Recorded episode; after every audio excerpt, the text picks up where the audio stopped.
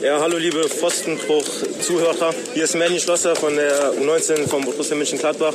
Ich wünsche euch viel Spaß nach dem, nach dem Derby. Hoffentlich natürlich war es ein Sieg, hoffen wir alle. Und jetzt viel Spaß beim Reinhören. Warum Borussia Mönchengladbach? Einfach, weil es ein lässiger Verein ist. Weil ich glaube, das ist einer der größten Vereine in Deutschland ist, was Geschichte, was Fanpower betrifft. Triumphe, Höhepunkte, auch bittere Niederlagen, Kuriositäten wie den Pfostenbruch. Ja, und hier ist der Pfostenbruch nach dem ersten Saisonsieg in der Saison 2021. Derby-Sieg, das hat geklappt. Merlin Schlosser haben wir gehört im Intro, äh, ein Allrounder der U19. Äh, dazu später noch mehr. Wir werden nämlich heute zum ersten Mal auch ein bisschen äh, breiter über die U-Mannschaften äh, diskutieren. Wir hatten das ja in der Saison äh, Auftaktfolge mal gemacht, als wir die U23 thematisiert haben. Und ähm, ja, das wird jetzt auch äh, ab sofort einmal im Monat zumindest ein größeres Thema werden, dass wir einmal auf die U-Mannschaften auch auf die Frauen von Borussia Mönchengladbach blicken. Und jetzt würde ich aber erstmal sagen, holen wir ähm, ja die, die, ähm, die ständige Begleitung hier im Pfostenbruch rein. Fabian, grüße dich.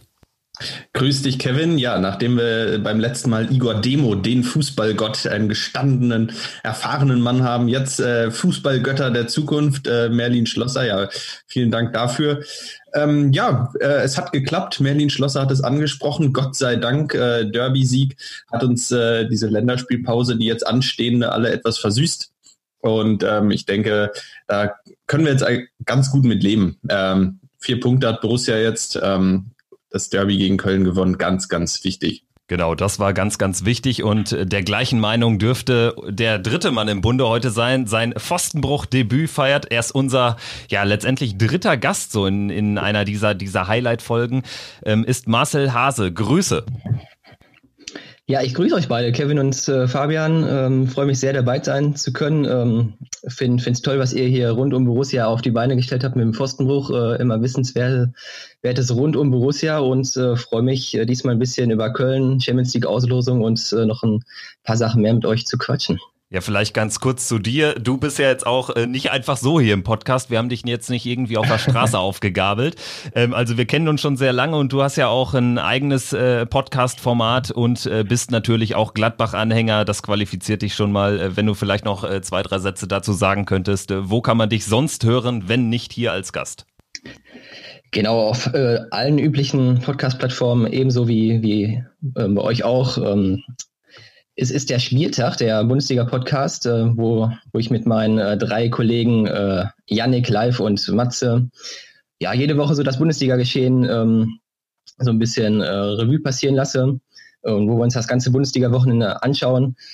Und wer dann natürlich noch mehr zu Borussia hören will, der muss dann äh, den Forstbruch reinhören. Äh, ansonsten so einen ganzen Überblick dann äh, im Spieltag äh, könnt ihr auch gerne mal reinhören, wenn ihr mögt. Ja, bei euch habt ihr ja auch die besondere Konstellation, dass äh, du als Gladbacher ähm, auch da regelmäßig mit einem Kölner diskutierst. Ähm, das verspricht dann natürlich nach diesem Wochenende spannend zu werden. Ja, da haben wir natürlich auch noch eine Folge jetzt äh, in petto. Ähm, auch gerade mit äh, Fokus auf das Derby und da wird der Kölner, der Yannick, wahrscheinlich nicht so viel zu lachen haben. ja, sehr ich richtig. Mich schon drauf. Sehr richtig, genau. Also wir sprechen dann direkt jetzt am besten mal in der, in der Analyse über das äh, zurückliegende Spiel. 3-1 gewonnen. Letztendlich ähm, habe ich so in meiner ersten Reaktion danach schon gedacht, also das Ergebnis, mit dem kann auch der FC Köln sehr zufrieden sein, Fabian. Ähm, das kann man sicherlich so zusammenfassen, weil ähm, wir waren dann doch mindestens drei, vier Tore stärker eigentlich, oder? Ja, auf jeden Fall. Ähm, ich denke, Borussia hat ein, hat ein super Spiel gemacht. Ähm, klammern wir vielleicht mal etwas äh, die Minuten 25 bis 45 aus. Ähm, vielleicht auch so die letzten zehn Minuten, die dann etwas äh, oder ja, da ein paar Minuten, die, die dann etwas fahrlässiger wurden. Äh, nichtsdestotrotz, in, in Summe hat Borussia über 60 Minuten ein sehr gutes Spiel gemacht. Man hat gemerkt, die Mannschaft nach dem Auftritt gegen Union unverändert. Äh, da hat man gemerkt, dass so langsam aber sicher eine gewisse Konstanz, eine gewisse, gewisse Eingespieltheit da ist, auch wenn noch nicht alles funktioniert hat, äh, noch gewisse Dinge im, im Offensivspiel dann auch in der einen oder anderen Situation mal wieder gehakt haben. Ähm, sah das doch schon besser aus als letzte Woche gegen Union. Ja, ich finde allen voran Alassane Player hat man angemerkt, dass er jetzt eine, eine Woche mehr noch im Training im Saft äh, steckte. Also das war eine ganz andere Leistung, ganz anderes Selbstverständnis, was er da ähm, auf den Rasen gebracht hat. Das hat mir sehr, sehr gut gefallen. Bei Tikus Thuram sicherlich auch spürbar. Und ähm, wir hatten es ja auch schon äh, nach äh, Union gesagt, äh, im Prinzip, wenn man jetzt dieses Spiel gewinnt, das hat man geschafft, dann jetzt diese zwei Wochen Pause, die tun uns dann sogar jetzt nochmal ganz gut, weil ähm, dann natürlich jetzt äh, Spieler wie, wie Player, wie Tyram oder auch ähm, Spieler wie Zakaria Lazaro, die jetzt noch nicht im Kader standen, dass die jetzt auch noch ein bisschen Zeit haben. Also insofern ist diese irgendwie dann doch dusselige Länderspielpause vielleicht gar nicht so schlecht. Ähm, äh, äh, Marcel, äh, wie sieht's bei dir aus, äh, bevor wir vielleicht über, über, äh, über die, die Aufstellung sprechen, über die, die Spielweise der Borussia erstmal ganz grundsätzlich. Ähm, gehst du auch mit, dass das ein absolut hochverdienter Sieg war gestern? Ja, ich bin ja ganz eurer Meinung und ähm, habe das genauso gesehen, dass es eigentlich höher hätte ausfallen können. Köln äh, war gerade in der ersten Halbzeit, ähm, gerade zu Beginn, nicht wirklich auf dem Platz. Ähm, da hat Borussia echt, echt gut gemacht, diese ähm, großen Freiräume da auf dem Platz dann auch wirklich gut auszunutzen. Ähm, hätten wahrscheinlich noch ein paar Tore mehr machen können. Ähm, aber alles in allem, äh, die, die Verletzten sind wieder mehr da drin. Du hast es gerade angesprochen, Kevin. Ähm, jetzt auch mit der Pause kommen auch ein Gratten Zakaria, natürlich ein sehr wichtiger Mann, dann auch wieder äh, zurück. Äh, deswegen hat mir das an diesem Wochenende gerade natürlich im Derby gegen Köln äh, umso mehr noch gefallen. Ähm, da kann man jetzt gut drauf aufbauen nach einem verhaltenen Start. Äh, gerade gegen Union war es ja doch ein sehr ja, pomadiger Auftritt, würde ich sagen. Äh, da, da musste eine Reaktion kommen, kam jetzt im Derby, deswegen kann man erstmal ganz zufrieden sein. Ja, und vielleicht äh, schauen wir ganz kurz, wie wir es immer machen, auf die Aufstellung. Äh, Fabian, ähm, deine erste Reaktion, als du gegen 14.30 Uhr auf die Aufstellung geblickt hast. Wieder kein Patrick Herrmann in der Startelf, vielleicht ein bisschen überraschend, Fragezeichen? Ähm, nein, eigentlich nicht. Ähm, ja, wir haben, ich habe es eben ja schon kurz angesprochen, keine Veränderungen im Vergleich zum Unionsspiel.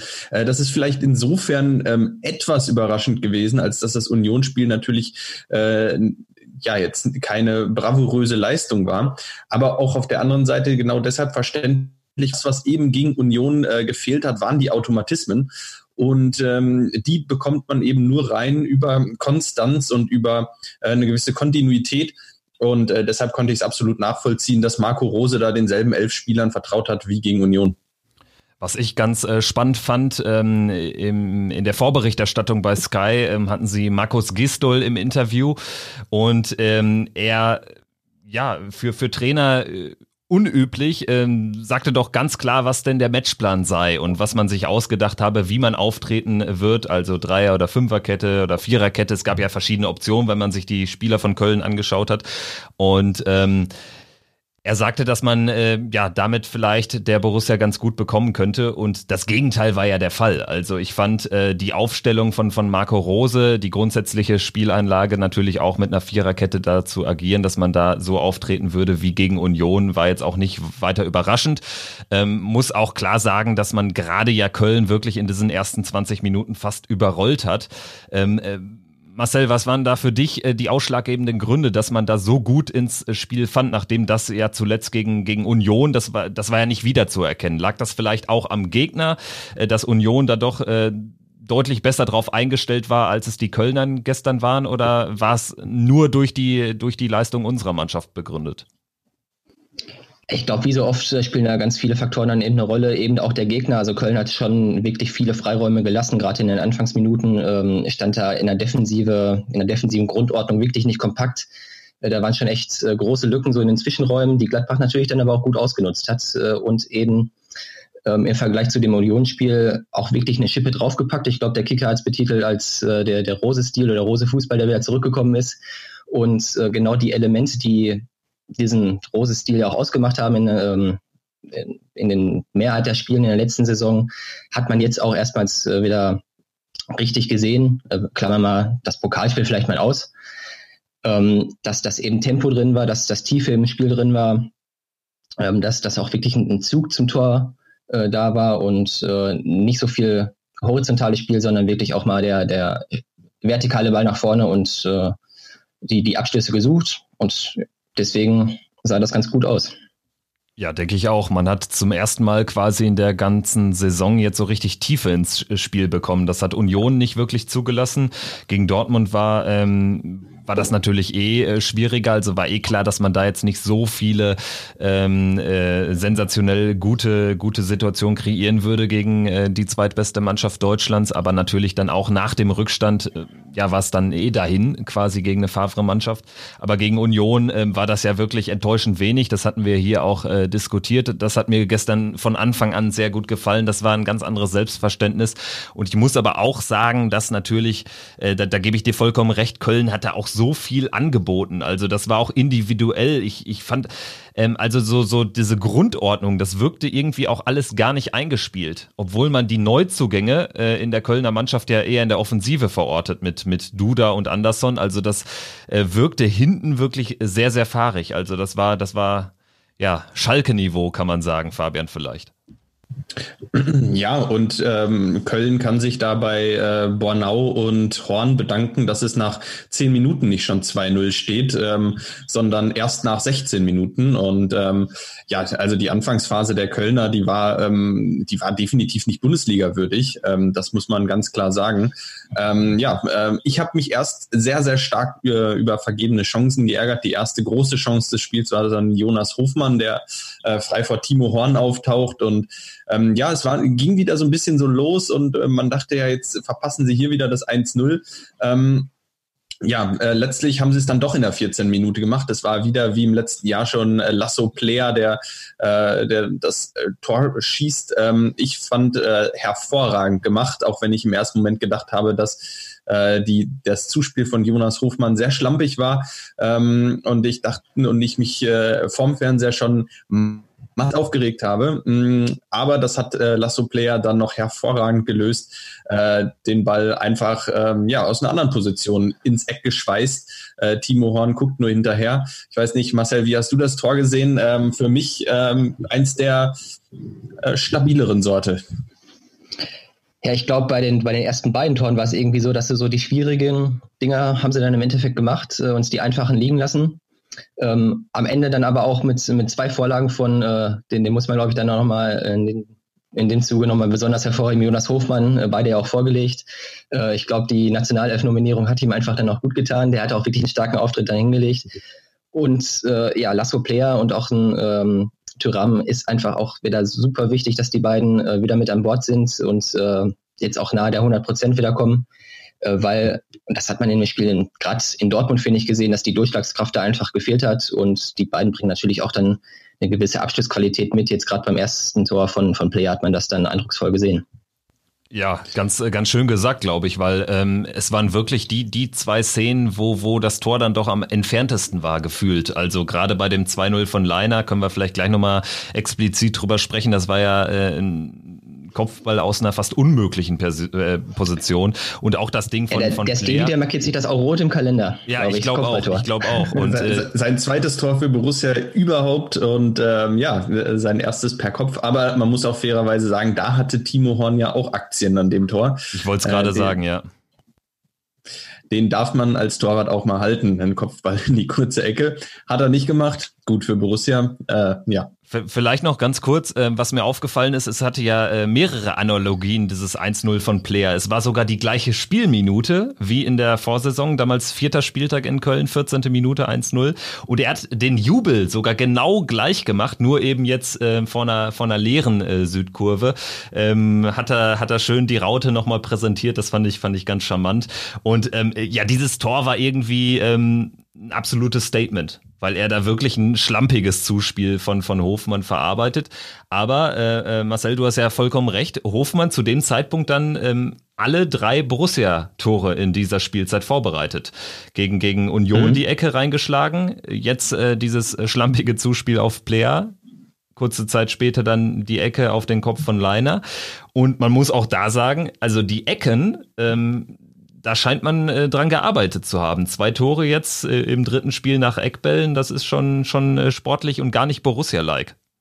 Ja, 50 Prozent der aktuellen Tore nach Eckbällen in der Bundesliga, wenn, wenn einem das jemand gesagt hätte, ist ja nahezu absurd.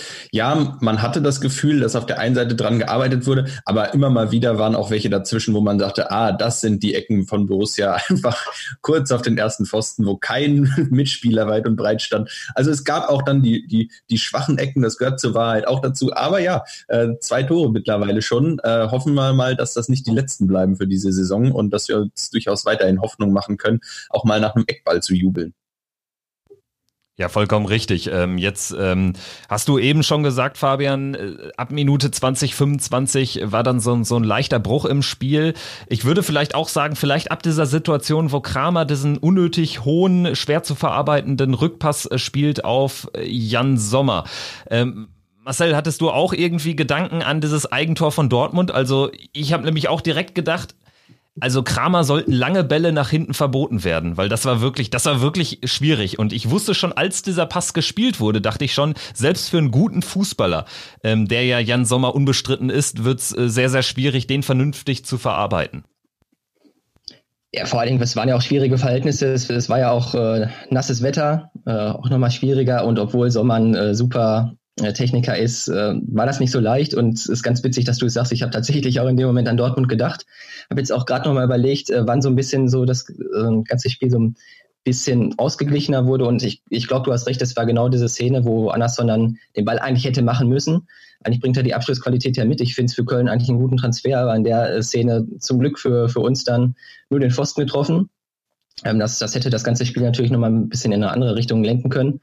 Ähm, obwohl ich nicht glaube, dass das Köln so viel hätte reißen können, weil die großen Chancen auch danach ausblieben. Ähm, Borussia hatte das eigentlich gut im Griff, auch wenn sie ein bisschen zurückgefahren äh, sind. Aber vielleicht gehört das auch eben zu den 90 Minuten dazu, dass sie jetzt auch noch nicht als gesamte Mannschaft ähm, in der gesamten Form noch nicht bei 100 Prozent sind, dann auch einfach nicht über 90 Minuten so das Tempo zu gehen, noch mal das, das Tempo ein bisschen rauszunehmen und den Gegner kommen zu lassen, gehört dann eben auch dazu. Ähm, aber große Chancen waren dafür die Kölner nicht. Deswegen äh, fand ich, hatte man das zu jeder Zeit im Griff. Ja, absolut. Dem stimme ich zu. Fabian, wie sieht es bei dir aus? Äh, würdest du auch das als Schlüsselszene ausmachen? Man kann jetzt nicht sagen, dass das Spiel gekippt ist, aber ähm, dass es dann irgendwie so ein bisschen ausgeglichener wurde und Köln ein bisschen mehr Zutrauen gefunden hat. Vielleicht auch bedingt dadurch, dass, dass Borussia jetzt natürlich auch zu so einem Zeitpunkt der Saison ähm, noch nicht da über 90 Minuten irgendwie Vollstoff geben kann. Ja, ähm, ich hatte so ein bisschen das Gefühl, äh, das ist ja dieser Killerinstinkt, über den wir auch in der letzten Saison äh, ein, ein wenig gesprochen haben, dass dann in der Saison, Saisonendspurt wird das Ganze dann etwas besser. Und in der Situation hatte ich wieder das Gefühl, du holst äh, Köln zurück ins Spiel durch diese Situation. Gott sei Dank äh, nutzt Anderson äh, das nicht. Aber ja, auch da ähm, im Ansatz, als Kramer den Ball spielt, wäre ich Sebastian Andersson gewesen, hätte ich mich auch auf die Reise nach vorne gemacht Richtung Jan Sommer, ähm, weil das ja, das war offensichtlich, dass dieser Ball schwer zu kontrollieren sein würde. Und ja, da muss man einfach äh, froh sein. Ich hatte gehofft, dass Borussia das Spiel äh, noch stärker in, in ihre Richtung lenken kann und ähm, dass Borussia da vielleicht das 3-0 und oder eventuell auch das 4-0 ähm, nachlegt bis zur Pause und Köln, die ja wirklich am Boden lagen, dann auch ähm, dann auch einfach platt macht. Ähm, so es, es war es war knapp dran, ähm, aber durch dieses ja durch dieses ähm, durch diese Szene hat Köln auf jeden Fall das Zutrauen ins eigene Spiel etwas mehr gefunden. Köln kam etwas mehr auf. Ähm, ja, am Ende können wir, glaube ich, sagen, ähm, was ja, ein wenig Glück dabei, dass in der Situation nicht das 1 zu 2 fällt. Ähm, so geht es mit dem 2-0 in die Pause und nach der Pause hatte ich dann auch wieder ein deutlich besseres Gefühl. Äh, da hatte Borussia das Spiel dann auch wieder deutlich mehr im Griff und eigentlich ähm, ja, gab es dann keine strittigen oder schwierigen Szenen mehr zu überstehen. Ja, du hattest äh, nämlich ganz klar das Gefühl, finde ich, ähm, das hat man ja schon in dieser ersten Szene, wo dann auch quasi wieder auf der Linie, ich weiß nicht was, vielleicht sogar auch wieder Sebastian Bornau, der da, äh, der da ähm, rettete. Ähm, du hattest ja da schon das Gefühl, dass äh, Marco Rose und sein Trainerteam den Jungs in der Halbzeit gesagt haben, entscheidet das jetzt schnell gebt dann nochmal so Druck, wie ihr, das äh, zu Beginn der ersten Halbzeit gemacht habt. Und ähm, so kam es ja dann auch. Ne? Es gab dann äh, wieder mal ähm, ähm, ja, ein Pass auch letztendlich in die, in die Schnittstelle mit Tiefe, wo dann äh, äh, Tikus Thuram einfach in einer grundsätzlich guten Position war. Da hätte er sonst wahrscheinlich, hätte er den Ball angenommen und den Haken gemacht, wird dann aber ähm, umgerannt von Esi Boué für meine Begriffe ein klarer Elfmeter, auch wenn es jetzt ein bisschen, ja, eher, eher stümperhaft war als ein, als ein böswilliges Foul, aber damit war ja dann, dann das Ding durch, gerade weil Lars Stindl dann auch den Elfmeter souverän reinschiebt. Marcel, wie hast du es gesehen in der Phase des Spiels direkt nach der, nach Beginn der, der zweiten Hälfte? Ja, alles im Griff gehabt, wieder ein bisschen mehr angezogen, ähm, nachdem es äh, Ende erster Halbzeit dann ähm, eben äh, nicht so, so war, dann äh, schon äh, die Zeichen dann wieder erkannt, bisschen mehr angezogen und ähm, deswegen meinte ich auch gerade alles im Griff gehabt, eigentlich über das komplette Spiel, weil ähm, wenn Borussia anziehen wollte, haben sie es dann getan. Äh, da auch eben das 3-0 gemacht und da war dann eigentlich ja der Deckel drauf. Der Elfmeter, habe ich genauso gesehen, war absolut verdient. Das war ein bisschen ungestüm vom, vom Easy Bueda äh, dahingegangen. Stindl absolut ähm, souverän dann verwandelt. Und äh, ja, nach dem 3-1 kam vielleicht nochmal so ein, so ein kleiner, äh, kleine Sorge auf, aber ich glaube, der Vorsprung war dann zu groß und die äh, Borussia dann einfach zu souverän, dass da irgendwie groß was anbrennen konnte. Ja, ich weiß ich habe mich so ein bisschen gefragt, muss man da vielleicht als Borussia, Borussia hat das ja dann souverän auch im Griff gehabt, auch ähm, ja durchaus äh, bis zum 3-1 eigentlich nichts mehr zugelassen hinten. Man hatte ja wirklich das Gefühl, das Spiel plätschert jetzt dem Ende entgegen. Ähm, aber nach dem 1 zu 3 in der, ich weiß nicht, was es war, 83. Minute, 84. Minute, hatte man schon das Gefühl, die Kölner haben nochmal so ein bisschen Hoffnungsschimmer gehabt. Äh, der war dann auch natürlich nach zwei, drei Minuten wieder erledigt, äh, nachdem sie dann nicht entscheidend auf 2 zu 3 verkürzen könnten, konnten.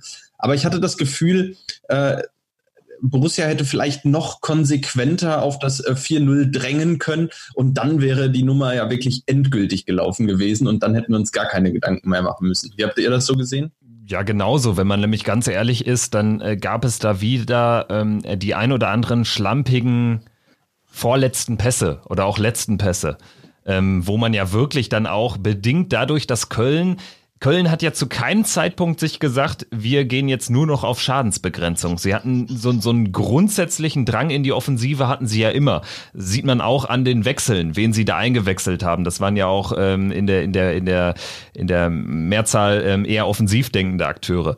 Ähm, und da hätte man dann schon viel früher oder generell einfach dieses vierte Tor machen müssen und ein 4-0, dann ist alles alles durch. Bei einem 3-0, dann kriegst du so ein, so ein irgendwie doofes Gegentor, ein unnötiges Gegentor.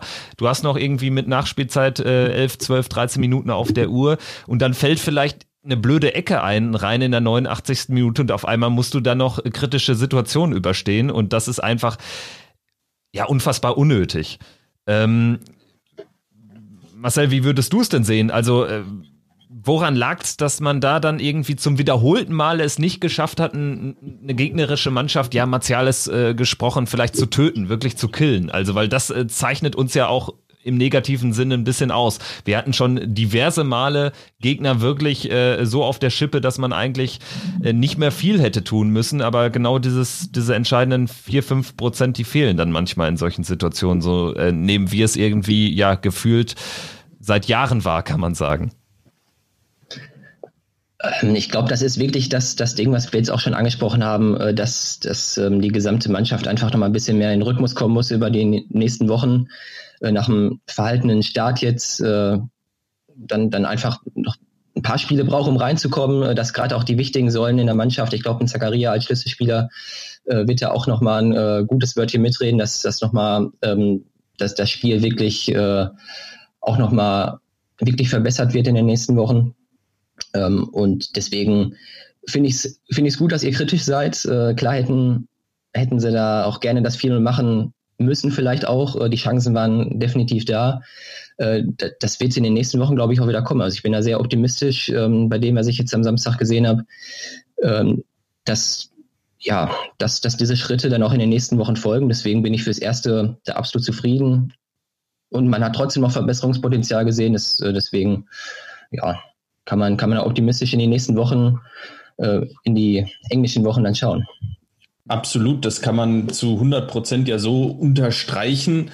Ähm, was mir aufgefallen ist, Tyram im Vergleich zu letzter Woche äh, deutlich verbessert, noch nicht ganz wieder da, äh, wo er mal war, aber, aber deutlich verbessert. Player schon wieder mit einer sehr, sehr guten Leistung, wie ich finde.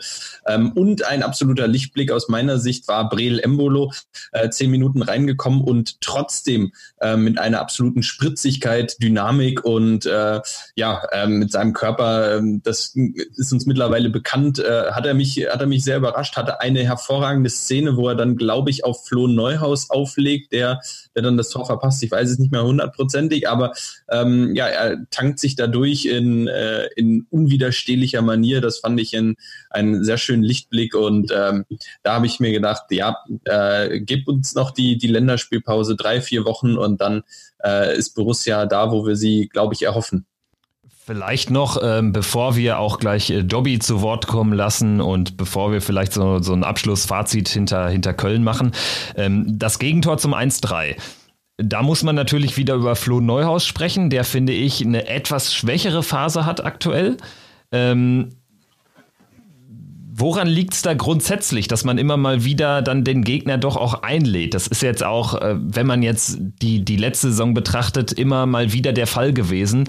Äh, weil klar, wir reden jetzt über das vierte Tor und so und ähm, man kann aber natürlich auch einfach sagen, man kassiert dieses 1-3 gar nicht, weil das war definitiv unnötig. Man hat ja keine klare Torchance zugelassen. Köln hat sich irgendwie da nicht durch irgendwie ein tolles Offensivspiel hervorgetan. Sie haben einfach nur ja eine relativ schwache Zusammensetzung von uns in der Phase, glaube ich, so in den Halbräumen äh, genutzt. Einmal natürlich bedingt durch diesen Fehlpass von, von Flo Neuhaus, aber da wird dann auch, da dauert es dann irgendwie manchmal zu lange, um die, um die Ketten wieder zu schließen, finde ich. Also das ist äh, dann schon sichtbar. Liegt das vielleicht nur daran, dass äh, Dennis Zakaria fehlt? Also macht der nochmal so einen krassen Qualitätsunterschied dann da auf dieser Position, um da dann auch solche Löcher zu stopfen, weil man muss ja auch sagen, äh, Flo Neuhaus, klar, der äh, hat jetzt mal äh, immer mal wieder ein paar unglückliche Szenen dabei gehabt, aber grundsätzlich fällt er ja jetzt auch nicht so stark ab. Also gäbe es diese Szene nicht, wird man wahrscheinlich auch gar nicht über ihn diskutieren. Aber ähm, das fällt dann natürlich auf, wenn dann dadurch das, das Gegentor entsteht, unfassbar unnötig. Also woran liegt es, dass da dann doch manchmal überhaupt diese Schusschance, diese sehr freie Schusschance für Rex Bitschei ähm, entstanden ist. Ja, ähm, das, ähm, ja, ich denke, du hast es, du hast es schon gesagt. Ähm, das Aufbauspiel ähm, in in dem Moment.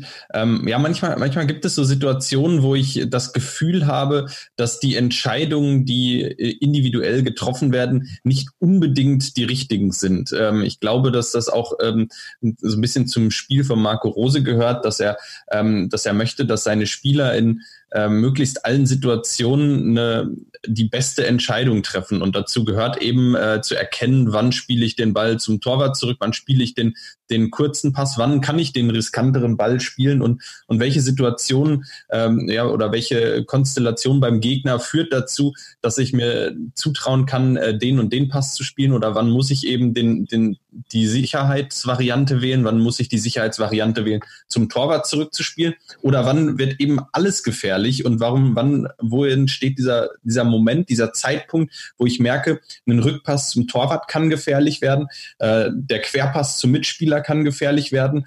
Ähm, und ich muss vielleicht einfach ähm, einen Ball ähm, auch mal, mal rausschlagen. Ähm, das war jetzt vielleicht in der Situation nicht unbedingt der Fall, aber so ganz allgemein habe ich manchmal das Gefühl, das war auch gestern bei Christoph Kramer in dieser Szene, über die wir eben diskutiert haben, der Fall, wo ich denke, da hat er sich entschieden, den Ball zurückzuspielen zu Jan Sommer, obwohl das in der Situation, ich denke, das wird er im Nachhinein auch so sehen, nicht die beste Entscheidung war, sondern da wäre es cleverer gewesen, den Ball auch wenn es natürlich aus ähm, ja, fußballtaktischer Sicht mit Sicherheit das, ähm, ja, das Armutszeugnis schlechthin ist, aber den Ball einfach mal klassisch wegzuschlagen ähm, und einfach mal hinten rauszulöschen. Äh, und das fehlt mir manchmal so ein bisschen. Äh, ich glaube, dass die Mannschaft auf einem guten Weg ist und dass Marco Rose da ähm, den Spielern individuell ähm, auch die, das Zutrauen gibt, diese Entscheidungen für sich zu treffen. auch eine gute Anleitung gibt, wann in welcher Situation welche Entscheidung getroffen werden muss, aber dass das eben noch nicht zu 100 Prozent immer greift und dann eben manchmal auch solche Fehlpässe zustande kommt und man damit auch leben muss, dass es diese Fehlpässe gibt. Und ähm, ja, Köln hat es in der Situation die Tür geöffnet zum 1 zu 3, denke ich. Ja, und lange Bälle sind ja auch äh, wirklich nicht verpönt unter Rose. Also, dass die ein Stilmittel sein können, haben wir gesehen. Kontrollierte lange ja, Bälle, genau. definitiv. Haben, ja. wir, haben wir gesehen dann auch äh, in der ersten Halbzeit, wo dann auch Tore raus äh, oder Chancen heraus entstanden sind. Und ähm, ich denke, dass äh, unsere zentralen Spieler, defensiv denkenden Spieler, Ginter, Elvedi, ja auch Kramer, dass die alle wirklich da auch eine besondere Qualität haben. Und äh, so kannst du natürlich dann auch irgendwie schnell aus einer vermeintlich brenzligen Situation das Gegenteil kreieren. Ähm, wenn wir jetzt, äh, wir sind jetzt so bei, bei 30 Minuten angelangt und ich würde sagen, ähm, im Prinzip haben wir ja alles alles äh, schon diskutiert. Wir sollten aber natürlich noch eine, eine Note verteilen. Fabian, du erinnerst mich in den vergangenen Folgen immer ganz am Ende daran. Das wäre heute aber etwas unpassend, weil wir auch noch einen äh, zweiten ganz großen Themenblock auf der, auf der Agenda haben, die Champions League Auslosung. Deshalb, ich habe es jetzt nicht vergessen und würde erstmal jetzt durch die, durch die Reihen gehen, würde mit, mit unserem Gast, mit Marcel anfangen. Ähm, äh, Schulnote 1 bis 6, auch mit Plus und Minus. Äh, was würdest du für eine Note verteilen für das 3 zu 1 von Borussia beim ersten FC Köln? Ähm, ja, gute Frage. Ich äh, bin, glaube ich, bei einer 2 minus. Da ähm, war schon viel Gutes dabei, ist, ähm, ist noch Verbesserungspotenzial da, aber ich glaube, da waren viele Komponenten im, im Rose-Spiel, äh, die schon wieder gut gegriffen haben. Ähm, eben mit, mit, dem Pressing, äh, mit dem Spiel nach vorne, mit dem vertikalen Spiel nach vorne. Wenn man dann noch so ein paar Unkonzentriertheiten ablegt, gerade auch gegen bessere Gegner, äh, ähm, die dann noch, noch mal mehr ausgenutzt werden. Köln hatte ja auch wirklich einen schwachen Tag. Ähm, dann, dann ist das in den nächsten Wochen schon gut und für dieses Spiel erstmal eine 2 zwei Minus. Fabian, wie sieht es bei dir aus? Ja, äh, da kann ich mich nur anschließen. Äh, die Note hatte ich auch im Kopf aus ähm, ja von den von dir genannten Gründen. Ähm, offensiv äh, fehlte dann am Ende so ein bisschen äh, ja am Ende der, der Killerinstinkt, den Sack früher zuzumachen, wie wir eben besprochen haben. Hinten dann ein, zwei Situationen, wo man Köln wieder ins Spiel hat zurückkommen lassen. Ähm, und äh, ja, vorne, vorne dann auch die ein oder andere Chance nicht genutzt, in der ein oder anderen Situation etwas schlampig gespielt. Und das sind dann eben die Abzüge, ähm, die dann am Ende die vier, fünf Punkte, die dann eben dazu führen, dass es eben kein sehr gut war, sondern eine gut Minus. Äh, das ist im Vergleich äh, letzte Woche gegen Union habe ich noch eine vier Minus verteilt. Äh, dann doch ein äh, Sprung um zwei Noten. Also äh, es geht in die richtige Richtung. Ja, also äh, da schließe ich mich an. Sehr gut kann ich natürlich auch nicht verteilen, weil dazu äh, haben wir Köln einfach zu sehr dann doch noch im Spiel gelassen, haben das Spiel nicht deutlich genug gestaltet. Ich würde ähm, auch von einer 2 minus ausgehen, dann aber eine 2 glatt geben und ähm, ja so ein, so ein, so ein Derby-Bonus noch mit in die, in die Notenfindung reinfinden lassen. Also das war jetzt natürlich nicht nur der erste Saisonsieg, sondern auch ein Derby und man nimmt das auch bedingt dadurch, dass man äh, keine Fans im Stadion hat, finde ich, ist es doch ein bisschen gedämpfter Derby-Sieg, aber trotzdem äh, wollte ich das jetzt hier in die, in die Notenvergabe mit einfließen lassen, würde also eine 2 geben. Das heißt, wir sind bei einem Schnitt am Ende ja von einer 2 minus. Kann man sicherlich so stehen lassen und können sich äh, dahinter alle vereinen. Und äh, wir fragen natürlich auch, wie, wie Dobby das Spiel gesehen hat. Er ist dann auch derjenige, der quasi den, den nahtlosen Übergang einleitet zu unserem zweiten großen Themenblock, dem Highlight der vergangenen Woche, der Champions League Auslosung. Dop dop dop dobi dop dop dobi dobi dop dop dop dobi dop dop dobi dobi dop dop dop dobi dop dop dobi dobi dop dop dop dobi dop dop die Nummer eins, die Nummer eins, die Nummer eins am Rhein sind wir. Die Nummer eins am Rhein sind wir. Die Nummer eins am Rhein sind wir. Hallo, liebe Zuhörer vom Pfostenbruch. Hier ist euer Dobby. Hallo Kevin, hallo Fabian. Ja, Derby-Sieger 3 zu 1 beim FC Oeln gewonnen. Wir haben super gespielt, muss ich ganz ehrlich sagen. Vor allen Dingen von, in der ersten Halbzeit sind wir ja gleich eigentlich auch rausgegangen ins Spiel mit Druck auf das Tor des FC Oelle. Und bevor sogar äh, ja Player das 1-0 gemacht hat, in der 13. Minute hatten wir sogar schon zwei große Chancen gehabt, den Ball sogar ein bisschen früher einzunetzen und sofort weitergemacht und dann Stevie Leiner, unser Goalgetter vom Dienst, macht dann auch noch schön super geil das 2 zu 0. Okay, da hatten wir auch mal ganz schön viel Glück, was da, dass der Ball dann am Pfosten gegangen ist von, beim Chancster von Andersen. Und, aber super gespielt, aber wir haben da nicht richtig wieder nachgelegt. Man hätte vielleicht sogar eine Halbzeit, ganz ehrlich, hätte man konzentrierter weiter nach vorne gespielt, sogar aufs dritte oder vierte Tor gehen können in der ersten Halbzeit. Und ich, so war ich auch ganz ein bisschen sehr froh und glücklich, dass wir den Elfmeter bekommen haben, den man geben kann, aber auch nicht geben muss, bin ich auch ganz ehrlich, und den dann La Stunde zum 3 zu 0 eiskalt verwandelt hat, wo ich sagen muss, da war dann eigentlich das Spiel schon gegessen. Wir haben verdient gewonnen, absolut verdient gewonnen. Köln hat zu wenig investiert, um da noch was zu reißen. Der erste Auswärtserfolg in der Bundesliga und ich hoffe, da folgen noch ein paar andere, denn unser nächstes Auswärtsspiel ist ja schon ja, im San Siro in der Champions League, wo ich sagen muss, wir haben ja richtig, richtig schöne Gegner, eine richtig geile Gruppe erwischt, was mit sehr viel Geschichte verbunden ist. Ich erinnere Inter Mailand mit dem Büchsenwurf oder auch Real Madrid, wo wir schon Spiele, ja, ich glaube, im altwürdigen Bökelberg mal 5-1 gewonnen haben und auswärts dann leider mit 0 zu 4 aufgrund des Auswärtstorreglements ausgeschieden sind. Also wirklich eine Gruppe mit Geschichte, mit Inter, mit Real. Der einzige Neuling, glaube den wir noch nicht bespielt haben oder gegen den wir nicht gespielt haben, ist Schachter Donetsk.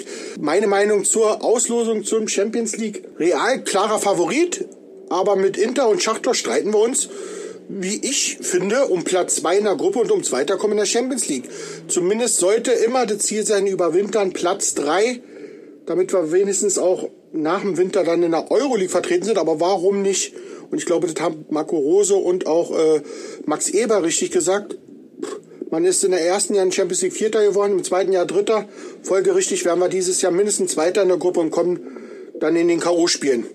In diesem Sinne wünsche ich allen Zuhörern vom Pfostenbruch euch eine super startende Woche.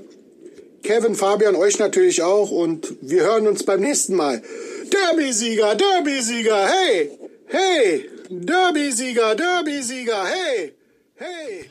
Ja, Dobby kommt aus dem Feiern gar nicht heraus und ähm, ja, ich find's äh, ganz schön, dass er erwähnt hat, dass unser nächstes Auswärtsspiel tatsächlich schon im San Siro ist. Also was, was für ein Unterschied. Köln auswärts, wo wir immer gewinnen und dann jetzt das altehrwürdige San Siro gegen Inter Mailand und er hat vollkommen recht.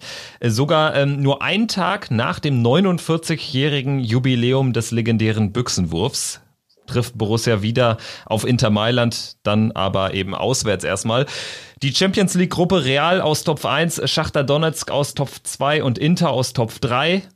Vielleicht äh, Marcel als unser Gast, dir gebührt der erste Schuss sozusagen. Was hältst du von dieser Gruppe? Was waren so deine ersten Gedanken und vielleicht auch die Gedanken mit ein bisschen Abstand von der Auslosung? Ja, das klingt doch mal wirklich nach Champions League, würde ich sagen.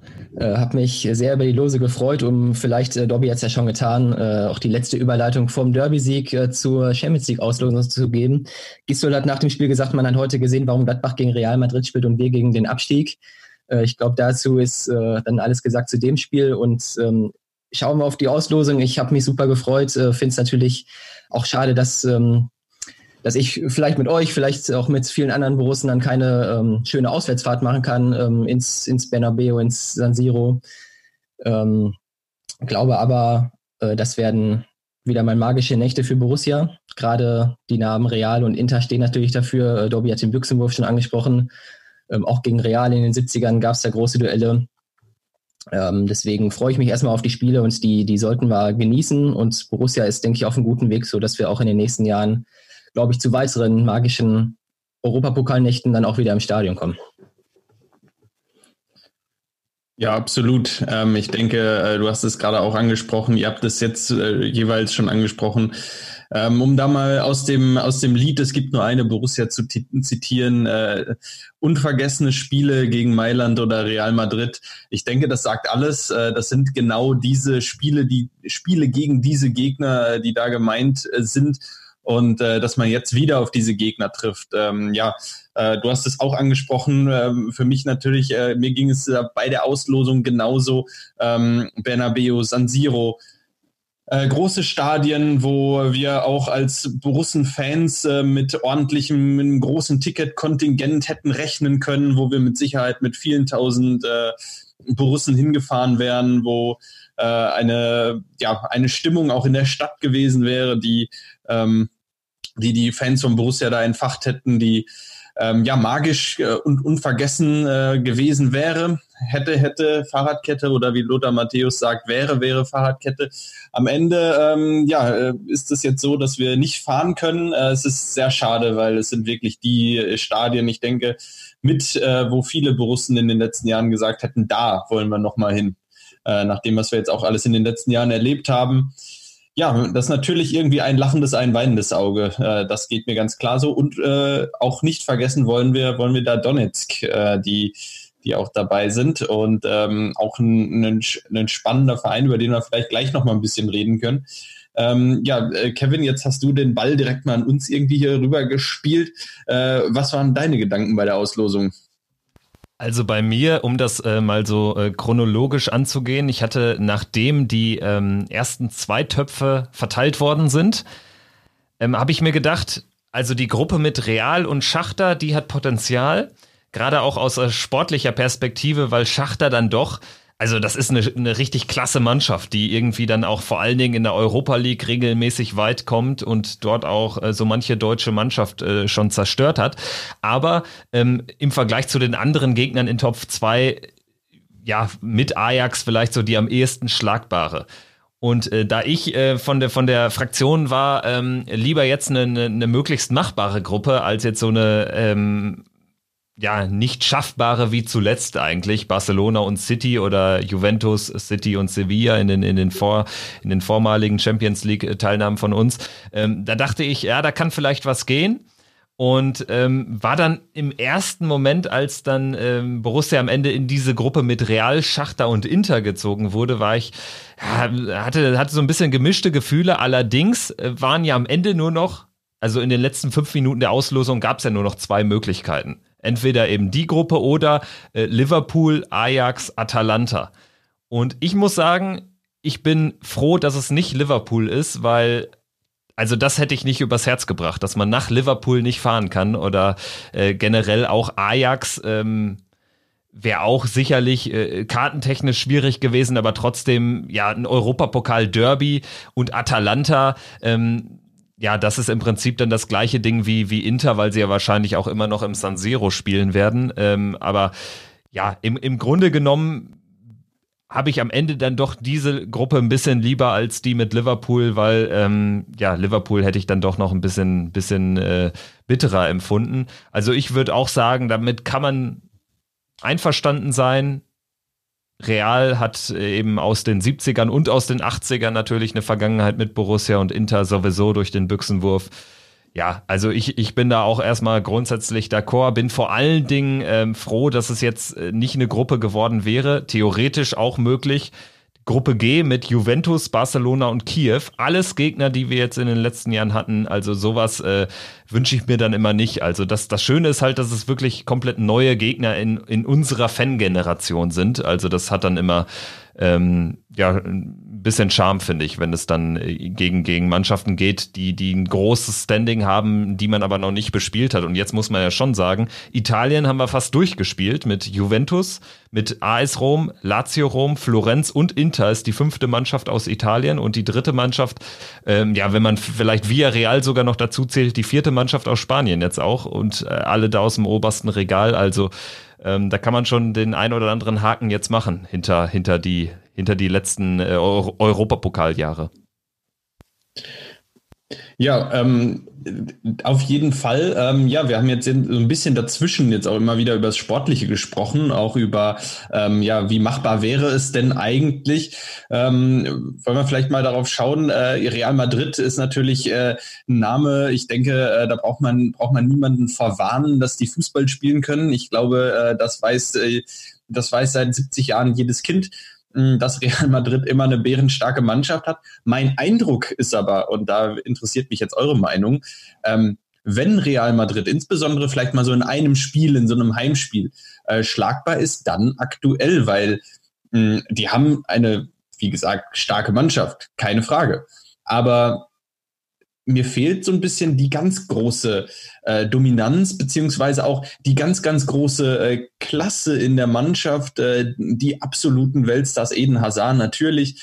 Mh, mm, aber äh, trotzdem habe ich das Gefühl dahinter, mh, mm, es ist was möglich. Also ich halte die nicht für die Galaktischen, für die Unschlagbaren. Wie seht ihr das?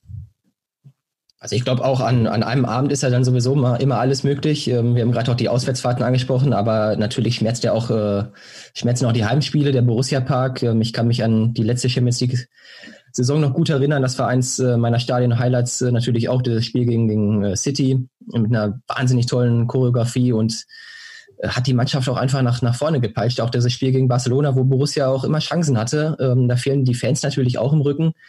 Äh, die man diese, gegen diese großen Gegner einfach braucht. Aber Borussia hat sich seit, äh, seitdem natürlich auch weiterentwickelt. Mittlerweile auch ein Selbstverständnis auch durch das letzte Rosejahr jetzt entwickelt, auch einen breiten Kader. Die, die äh, Mannschaft ist so zusammengeblieben. Deswegen muss man sich da äh, gar nicht verstecken, auch wenn Borussia natürlich auch erstmal als Außenseiter dann in die Gruppe geht. Aber ich glaube, da ist durchaus was möglich. Ähm, und an einem so ein Flutlichtabend äh, ist sowieso immer was drin. Äh, deswegen freue ich mich, freue ich mich sehr drauf. Ja, ich glaube auch, dass Real, ähm, das haben wir jetzt äh, auf der sportlichen Komponente eben natürlich noch ausgelassen, aber jetzt stimme ich euch da auch zu. Ist da grundsätzlich was drin? Gerade weil man muss sich jetzt auch mal unsere vergangenen Champions League äh, Vorrunden anschauen. Wir haben zwar nur ein Heimspiel gewonnen gegen Sevilla, aber wir haben in keinem Spiel wirklich richtig schlecht ausgesehen. Also die Abreibung gab es auswärts äh, im Camp Nou und ähm, dann auch äh, am ersten Spieltag der, der letzten Champions League-Saison dieses, ähm, dieses Spiel, was da um einen Tag verschoben wurde bei Manchester City.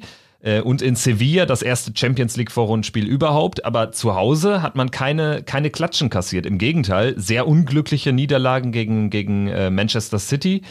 Ähm, und einmal dann noch ein Unentschieden sogar gegen City erreicht. Gegen Barcelona hat man geführt, gegen Juventus hat man geführt und einen Punkt mitgenommen. Und ich kann mir echt gut vorstellen, dass wir gegen Real da gar nicht äh, mal äh, so chancenlos sind. Und wenn man sich diesen Kader anschaut von Real, finde ich, kann man schon einiges daran festmachen, seitdem Cristiano Ronaldo weg ist, ähm, haben sie irgendwie ein bisschen natürlich an Qualität verloren, aber sie haben auch trotz eines Eden Hazards noch nicht irgendwie so dieses Selbstverständnis Verständnis, dass sie als einer der drei, vier Top-Favoriten in eine Champions League-Saison reingehen.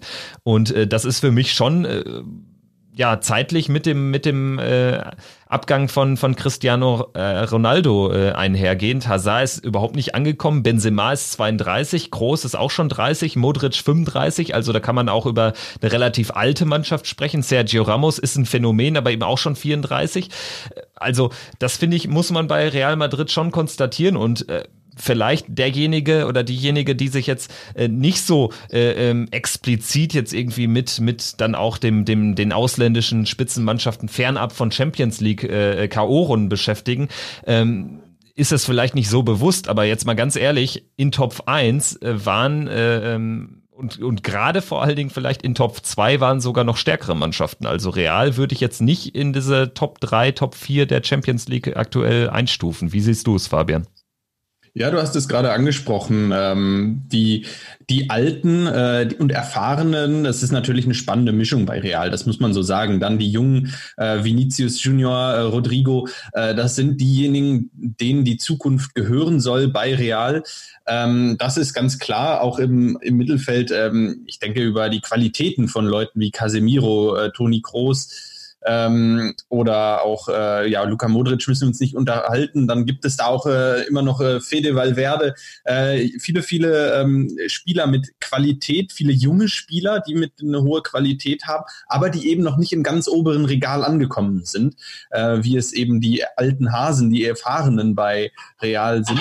Und aus dem Grund äh, sehe ich das ganz klar, ähm, ganz klar so, dass ähm, Borussia mit Sicherheit nicht der Favorit sein wird. Das ist ganz, ganz klar gegen Real. Aber es ist auf jeden Fall was drin. Und ähm, ich meine, wir sehen es äh, gegen Bayern München auch in der letzten Saison, äh, wenn ich mir da die Spiele von Borussia anschaue.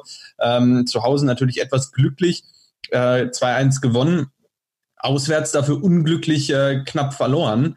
Und ähm, aber immer so ein bisschen auf Augenhöhe. Und ich, ich halte die Bayern äh, aktuell und gerade auch in der letzten Saison äh, doch nochmal für etwas stärker als Real, auch wenn Real, und das muss man Sinedin sie dann absolut zugute halten, das ist ähm, wirklich äh, für mich einer der unterschätztesten Trainer äh, weltweit überhaupt, äh, wie der aus dieser Mannschaft ähm, jetzt auch wieder äh, den spanischen Meister geformt hat, ist schon aller Ehren wert.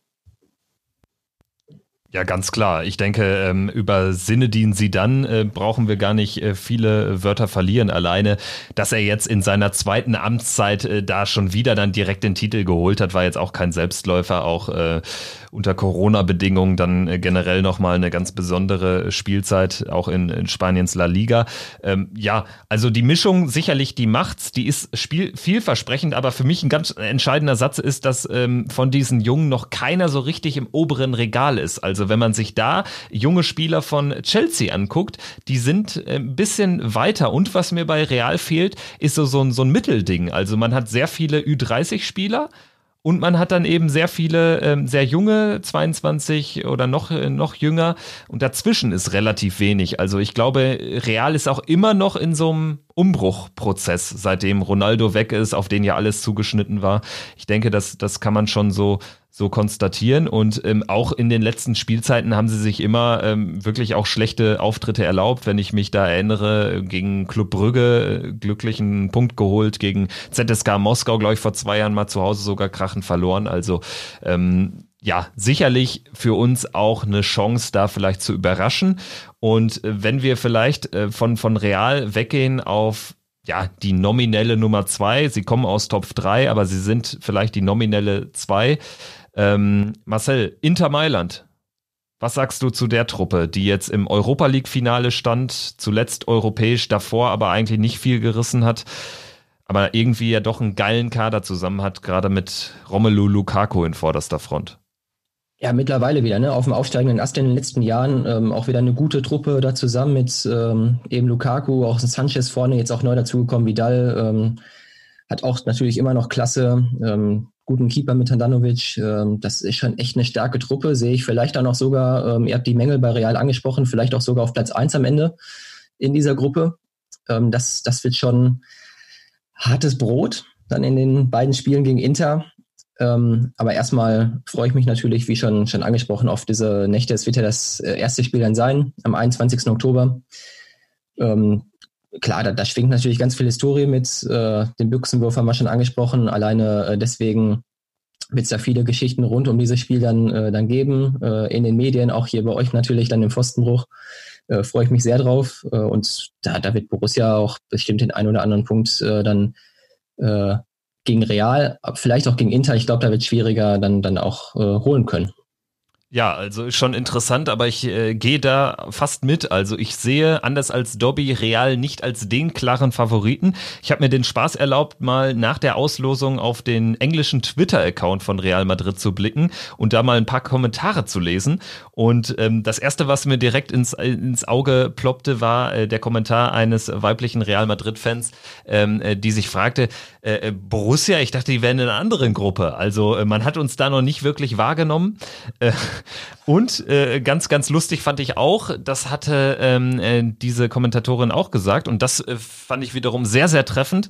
Ähm, sie äh, erwähnte, nachdem äh, Schachter als erster Madrid-Gegner gelost worden äh, ist, äh, dachte sie, ja, perfekt, das läuft ja sehr gut. Und dann kamen Inter und Gladbach. Und das muss man sich auch bewusst machen. Also für, für eine Mannschaft aus Top 1, für, für Real und natürlich auch für Schachter, äh, sind die Lose Inter aus drei und Gladbach aus vier das Schlimmste, was passieren konnte. Also da kann es möglicherweise auch ein böses Erwachen für Real geben. Also ich gehe nicht ganz damit d'accord, was Dobby gesagt hat, dass Real der klare Favorit ist. Ich glaube, das, das kann enger werden, gerade auch mit Inter, würde uns aber grundsätzlich dann eher doch realistischerweise ähm, ja im Rennen um Platz drei sehen. Und äh, Fabian, äh, der gerade Internetprobleme hatte, aber das ist auch äh, natürlich erwartbar bei einem Podcast, den man in Deutschland aufzeichnet.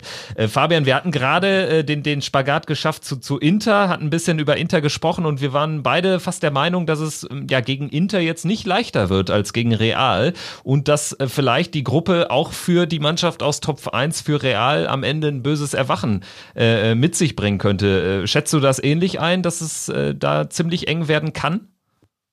Ja, ähm, kann. Ich muss das ein bisschen einschränken. Ich sehe bei Inter eine sehr, sehr, sehr starke und vor allem eingespielte erste Elf. Ähm, das heißt, wenn bei Inter alle fit sind, dann halte ich die für eine Mannschaft, die an einem guten Tag auch wirklich jede Mannschaft weltweit schlagen kann und ähm, mit der immer zu rechnen ist, weil sie taktisch hervorragend sind, weil sie kämpferisch hervorragend sind, aber auch spielerisch ähm, eben äh, ja, mit vielen, auch mit vielen jungen, mit eher älteren Spielern teilweise da drin und vorne natürlich ein Romelu Lukaku, der im Strafraum immer in der Lage ist, ein Tor zu schießen aus jeder Situation. Demnach ähm, natürlich stark. Äh, was ich mich, was ich bei Inter ein klein wenig vermisse, ist äh, wirklich die äh, die ganz, ganz hohe Qualität in der, in der Breite des Kaders. Ähm, wenn denen äh, ein paar Spieler abhanden kommen, dann sind sie auch verwundbar, dann sind sie auch schlagbar und äh, gerade auch für eine Mannschaft wie Borussia äh, dann an einem, an einem guten Tag auch mal, mal zu bezwingen. Äh, ansonsten sehe ich sie, sehe ich sie tatsächlich sehr stark, sehr eingespielt. Äh, man hat es in der Europa League ja gesehen. Ähm, demnach, äh, mit denen ist definitiv zu rechnen, ja. Und ähm, aber ja, ich, ich, ich halte diese Gruppe tatsächlich für relativ knapp, knapper, als sie vielleicht aus dem, auf dem Papier aussehen, aussieht auf den ersten Blick, äh, wo man vielleicht dann doch wirklich, wie Dobby es gesagt hat, Real auf eins, Inter auf zwei, Schachter und äh, Gladbach kloppen sich um den dritten Platz. Ähm, ich glaube, das könnte in der Realität alles knapper ausfallen. Ja, ähm, aber dann gibt's ja auch noch Schachter, ähm, die äh, brasilianische Mannschaft, äh, die für die Ukraine antritt. Ähm, ja, immer äh, stark technisch, äh, ja, und äh, ja, hervorragendes Team, sportlich gesehen erstmal. Ja, absolut. Also äh, die Mannschaft, die muss man auf dem Zettel haben. Und gerade wenn man sich äh, anschaut, was die zu Hause abliefern, also das ist schon noch immer ein deutlicher Unterschied, aber ich traue Schach dazu und das äh, ist vielleicht jetzt auch nicht so populär, was ich sage, aber ich traue denen zu, dass sie zu Hause sieben Punkte holen in der Gruppe. Also da sollte sich keiner wundern. Äh, die spielen mit einem Selbstverständnis und die haben auch irgendwie, obwohl natürlich dann jetzt auch über die Jahre immer Spieler dann altersbedingt äh, ähm, ausgeschieden sind, sie haben, sie spielen im Prinzip seit 15 Jahren identisch. Hinten Ukrainer, und alles, was dann äh, offensiv denkt, ist Brasilianer oder Ukrainer oder Brasilianer mit ukrainischem Pass. Also äh, mittlerweile sind auch die Außenverteidiger äh, Brasilianer. Ja, ja, guck, also auch die, die grundsätzlich dann offensiv nachschieben. Also alle, die nicht nur defensiv denken, äh, sind im Prinzip Brasilianer oder sind Ukrainer, die aber in Brasilien geboren sind. Also das macht diese Mannschaft auch ein Stück weit unberechenbar, finde ich. Marcel, also deine Gedanken zu, zu Schachter, das ist immer eine Mannschaft, die irgendwie nicht im Fokus steht, meiner Meinung nach, aber trotzdem äh, ähm, unfassbar eklig zu bespielen ist. Ja, ich kann ja nur genauso mitgehen. Also haben sie die letzten Jahre oft genug bewiesen. Ähm, deswegen weiß ich nicht, warum es dann äh, oft, oft noch so unterm Radar fliegt, aber sehr, sehr eklig zu bespielen. Ähm, ihr habt genau die Punkte angesprochen. Äh, deswegen, ja, bin ich gespannt drauf, was, was äh, Schachtja da in der Gruppe reißen kann. Aber du hast ja gesagt, äh, sieben Punkte für, für Schachtja sind dann möglich in der Gruppe. Das Unentschieden holen sie dann gegen Borussia. Und äh, gewinnen können sie dann gerne gegen Real und Inter. Ja, absolut, ja. absolut. Die, technisch natürlich immer hervorragend. Ich meine, man muss sich ja nur mal anschauen, wen auch äh, Schacht ja auch schon hervorgebracht hat, der dann, die, die dann im, im, internationalen Fußball auch Fuß gefasst haben, wenn man da an William, an Douglas Costa denkt, äh, das nur einige wenige Beispiele. Ähm, da lassen sich noch viele, viele mehr finden und Beispiele dafür. Ähm, was wir bei Schachtja ähm, definitiv aus meiner Sicht auch besprechen sollten, mal kurz, ähm, ist äh, etwas, äh, dieses Los Schachtjör, Kevin hat es gerade angesprochen, zu Hause, in Anführungsstrichen zu Hause, weil dieses Los Schachtjör ähm, bringt uns unweigerlich auch äh, die Politik ähm, ganz, ganz vorne auf, auf, den, auf das Programm und äh, zeigt uns ähm, auch nochmal, führt uns vor Augen, dass auch das Thema Politik im Fußball äh, nicht außen vor ist, sondern dass der Fußball auch immer nur ähm, in, den, in den Rahmenbedingungen der Politik funktioniert so auch äh, sehr traurig eigentlich. Ähm, äh, so traurig ist dieses Los Schachtjahr eigentlich, weil sie spielen in Anführungsstrichen zu Hause. Sie spielen aktuell in Kiew ähm, und können nicht in Donetsk spielen. Ähm, nach aktuellem Stand ist es nicht absehbar, dass Donetsk überhaupt noch mal irgendwann in Donetsk spielen kann, äh, zumindest als Schachtjahr Donetsk. Ähm, Es ist ein äh, Verein aus der Bergbau, äh, Bergbau äh, geprägten Region, Stadt in, in der Ostukraine. Äh, die Stadt ist seit äh, sechs, sieben Jahren von äh, russischen Besatzern besetzt. Mm, das Team Schachtjor spielt seitdem nicht mehr in Donetsk sondern eben äh, woanders in Kiew. Ähm, Marcel und ich, wir waren letztes Jahr auch ähm, bei einem Spiel von Schachtyor Donetsk Derby äh, gegen Olympic Donetsk äh, in Kiew und ähm, haben da auch mit einigen äh, Donetsk-Fans sprechen können und das fand ich sehr, sehr bewegend, sehr ähm, ergreifend äh, mit einem Donetsk-Fan, der mir gesagt hat, dass er mh, mm, ja, der mir aus erster Hand auch vom Krieg in der Ostukraine berichtet hat und ähm, davon, dass er mit seiner Familie das Privileg hatte, weil er ein bisschen mehr Geld hatte als viele andere in der Region, äh, das Privileg hatte, aus der Ostukraine fliehen zu können. Ähm, und ähm, ja, dann äh, ging es eben, ähm, ging es auch viel darum, äh, er hat gesagt, ja, Donetsk hatte ähm, ein sehr, sehr modernes Stadion gebaut für die Europameisterschaft 2012. Ähm, dieses Stadion, so hat er mir berichtet, ähm, ist nach dem Krieg jetzt äh, spätestens auch nicht mehr bespielbar. Ähm, dieses äh, Stadion äh, wurde nach, laut seiner Aussage auch als Munitionsdepot verwendet und ähm, ist, hat unter den Kämpfen in der Ostukraine stark gelitten. Er rechnete nicht damit, er war Familienvater, Mitte 40 und er rechnete nicht damit, dass er in seinem Leben noch mal ein Spiel von Schachtjor in Donetsk sieht, ähm, weil er glaubt, dass dieser Konflikt so nicht mehr zu lösen ist und Donetsk als ukrainischer Verein, ähm, den hat er nicht mehr in Donetsk spielen sehen äh, für die Zukunft oder konnte er sich nicht mehr vorstellen. Ähm, das hat mir, ähm, das fand ich sehr, sehr bewegend, äh, sehr bewegend dann auch, äh, dass viele Fans von Schachtjor, ähm, die dann äh, eben mittlerweile im Exil in, in, in, Kiew lebten, die bei dem Spiel waren, die sich während des Spiels ähm, ja sehr, sehr ruhig verhalten haben ähm, und ähm, kaum Anfeuerungsrufe ähm, von sich gegeben haben äh, und erst ab der 85. Minute, da fingen sie zuerst an, so wie mir der mein Nebenmann da ähm, berichtet hat, das war die ukrainische Nationalhymne, die sie gesungen haben, eben in Anspielung darauf, ähm, ja, dass sie ähm, eben finden, dass, dass Donetsk zur Ukraine gehört und äh, die letzten fünf Minuten ähm, gehörten dann auch in diesem Spiel dem Schlachtruf Donetsk gehört zur Ukraine.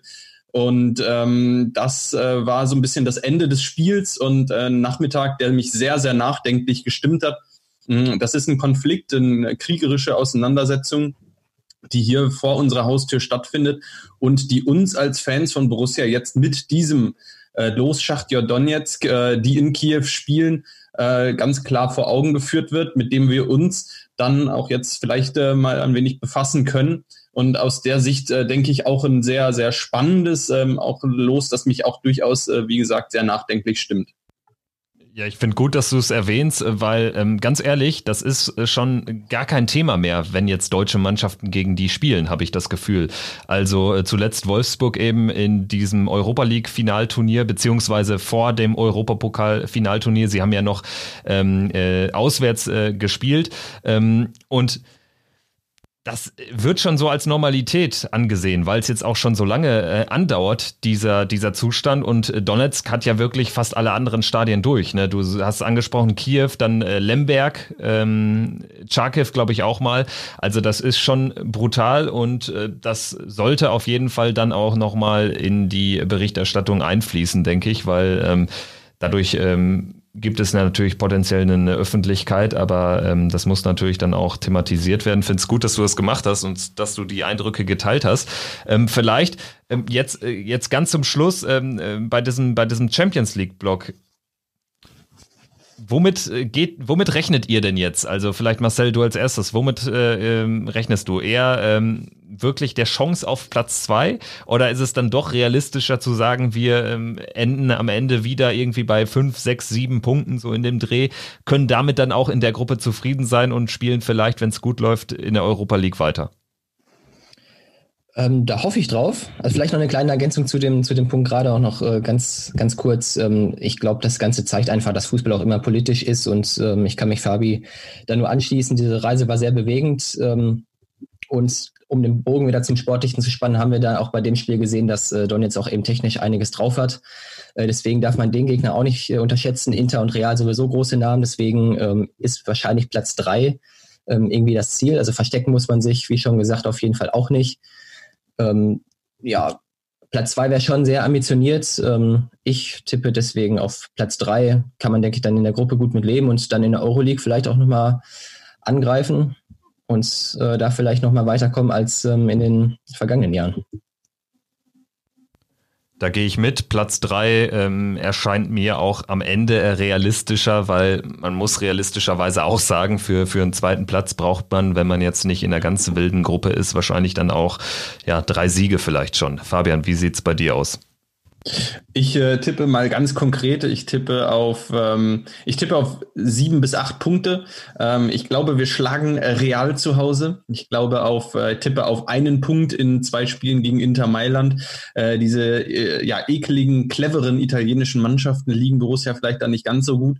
Deshalb ein Punkt gegen Inter, drei gegen Real ähm, und ähm, am Ende dann drei bis vier Punkte gegen äh, gegen Donetsk und deshalb ähm, gehe ich vom Platz drei aus. Ähm, und äh, ja, das, das ist meine Prognose für Borussia. Und dann geht es in der Europa League weiter. Mit viel Glück äh, ist Platz zwei natürlich möglich, aber da muss auch viel zusammenpassen und ähm, es wird uns alle natürlich riesig freuen. Also was Hoffnung gibt, ist natürlich, dass jetzt die, die, ähm, die Leistungsträger auch wieder zurückkommen. Ne? Embolo hat jetzt schon wieder die Ansätze gezeigt im Spiel gegen Köln. Zakaria haben wir angesprochen, das ist ein ganz wichtiger Spieler.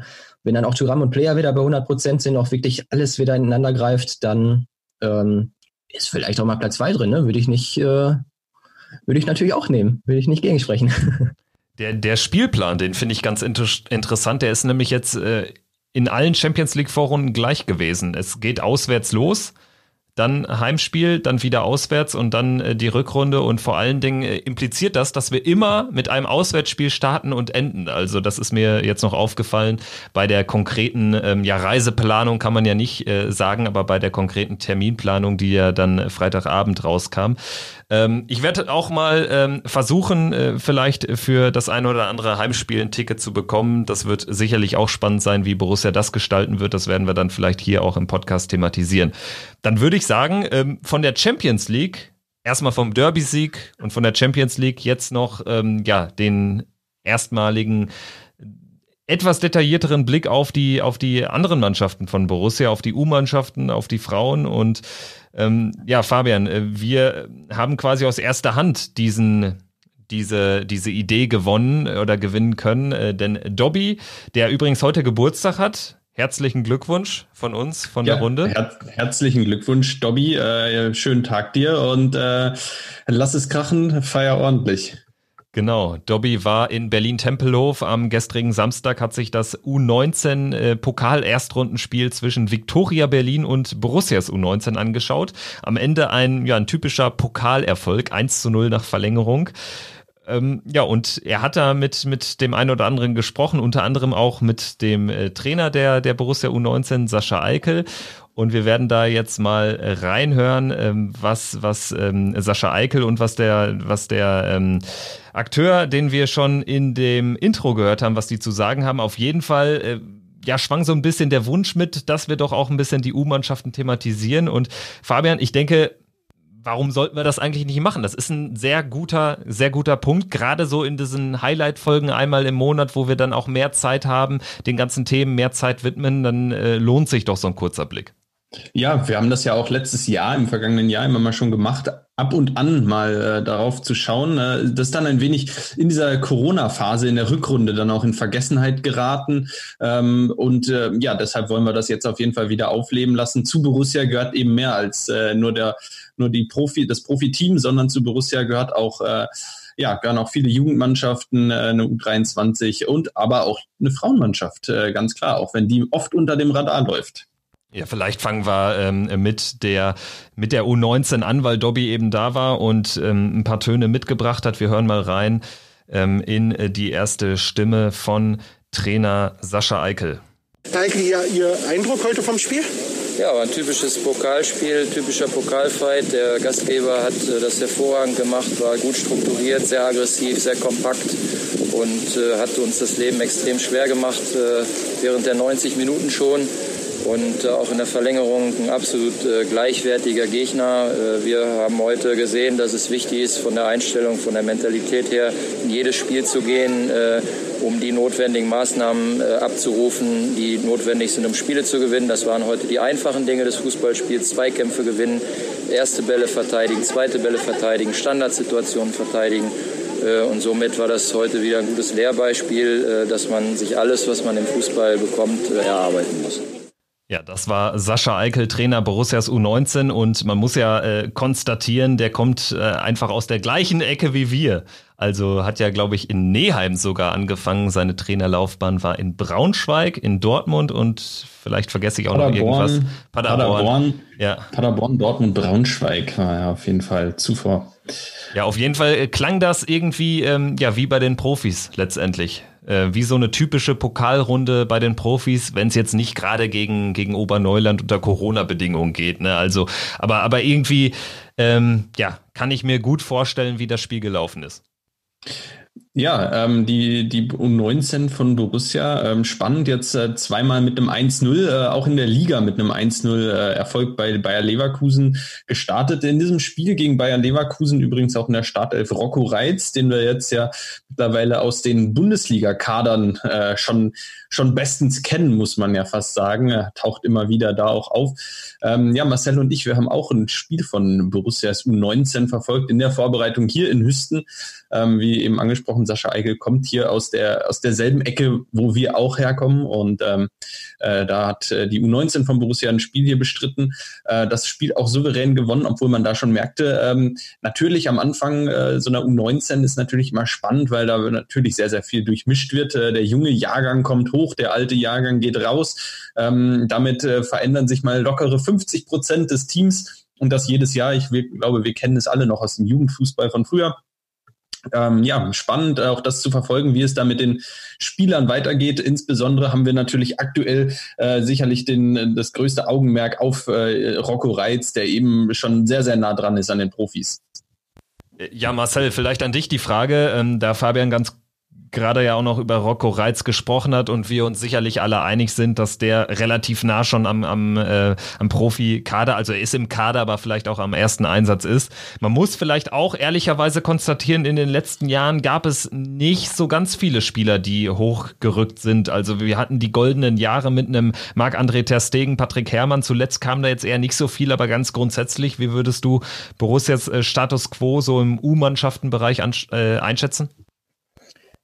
Ja, du hast es angesprochen, es ist äh, schon ein paar Jahre her, deswegen darf da durchaus gerne mal wieder einer aus dem Fohlenstall hochkommen. Aber ich glaube, die ganze Infrastruktur auch rund um den Borussia-Park, die, äh, die Gladbach da einfach äh, gut angelegt hat in den letzten Jahren. Ich kann mich noch erinnern, als ein Tyram verpflichtet wurde und äh, der große Lilien, sein Vater, gesagt hat, äh, Wahnsinn, was, was die Borussia hier äh, an Infrastruktur hat, da muss sich kein Verein verstecken und deswegen, äh, glaube ich, ist man da gut aufgestellt. Ähm, das dass aus der Jugendabteilung auch einfach mal wieder einer hochkommt. Ein Rocco Reitz ist wahrscheinlich der erste Kandidat, äh, dann, dann jetzt, der schon wirklich nah dran ist, auch von Rose in der Vorbereitung sehr gelobt wurde, auch jetzt ähm, dann auch des Öfteren im Kader ist. Ähm, bin, bin da sehr gespannt drauf. Ich glaube, dass man auch gerade für die U23 dann mit dem Heiko Vogel dann auch wirklich einen Top-Fachmann da geholt hat, der auch äh, anscheinend ja im engen Austausch äh, mit Rose ist und da viele Elemente des Spiels ähm, dann auch äh, dort einfließen lässt. Und äh, deswegen bin ich mal optimistisch, dass da eine höhere Durchlässigkeit auch in den kommenden Jahren wieder ähm, da sein wird. Ja, du sprichst sicherlich einen wichtigen Punkt an. Heiko Vogel von uns auch thematisiert in der Saison-Vorschau-Folge, äh, weil das ist natürlich echt ein namhafter Mann für so eine zweite Mannschaft, für eine Regionalliga West, wo es dann eben auch gegen Strahlen und Sinan Kurz äh, geht. Also ähm, äh, sicherlich äh, ein illustrer Name und äh, der Saisonstart, Fabian, der zeigt ja auch oder der verspricht schon mal äh, Positives für den weiteren Verlauf. Es gab jetzt zwar gestern die erste Niederlage 1 zu 2 bei Alemannia Aachen, aber elf Punkte nach sechs Spielen sind ja eine ordentliche Startbilanz.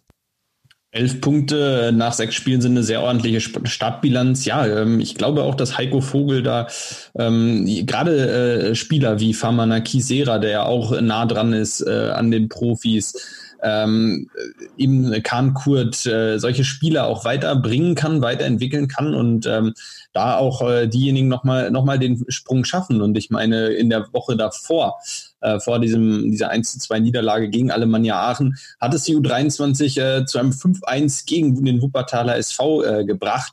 Äh, da noch mit Keenan Bennett übrigens in der Startelf, der ja jetzt an Ipswich Town verliehen ist, auch diese Woche. Vielleicht nochmal kurze Randnotiz dazu, um Spielpraxis auch äh, da zu sammeln in der englischen League One, in der dritten englischen Liga sozusagen. Ähm, ja, ähm, 5-1 da gewonnen, äh, elf Punkte aus den ersten fünf Spielen, jetzt die erste Niederlage 1 zu 2 knapp bei Alemannia Aachen, mal verschmerzbar.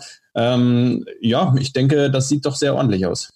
Genau, und da das äh, Spiel gegen Schalke 2 äh, abgesagt worden ist, ist der nächste Gegner Köln 2 und da kann es also schon am nächsten Wochenende, wenn Länderspielpause ist bei den Profis, den nächsten Derby-Sieg geben.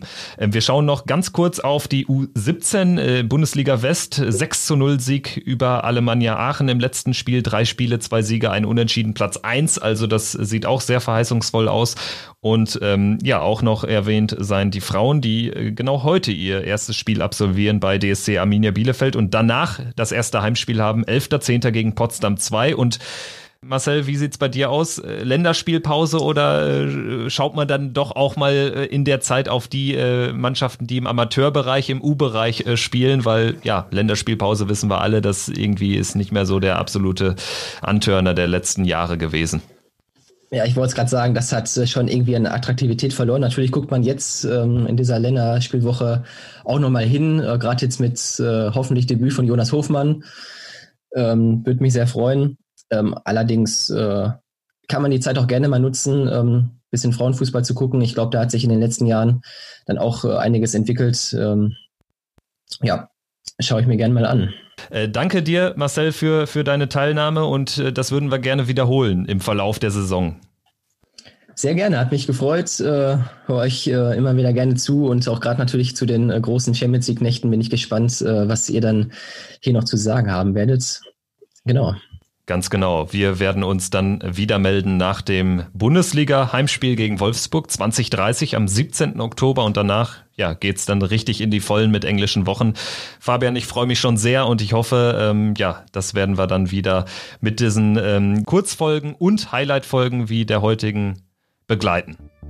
Ja, ich freue mich auch, bin sehr gespannt auf die Spiele, auf äh, die ersten Champions League-Nächte. Äh, bis dahin, ähm, legt die Füße hoch während der Länderspielpause. Ähm, schaut mal auf die U-Mannschaften, schaut mal in die Amateurligen, die freuen sich auch. Und ähm, ja, habt eine gute Zeit. Bis dahin. Tschüss. Triumphe, Höhepunkte, auch bittere Niederlagen, Kuriositäten wie den Pfostenbruch.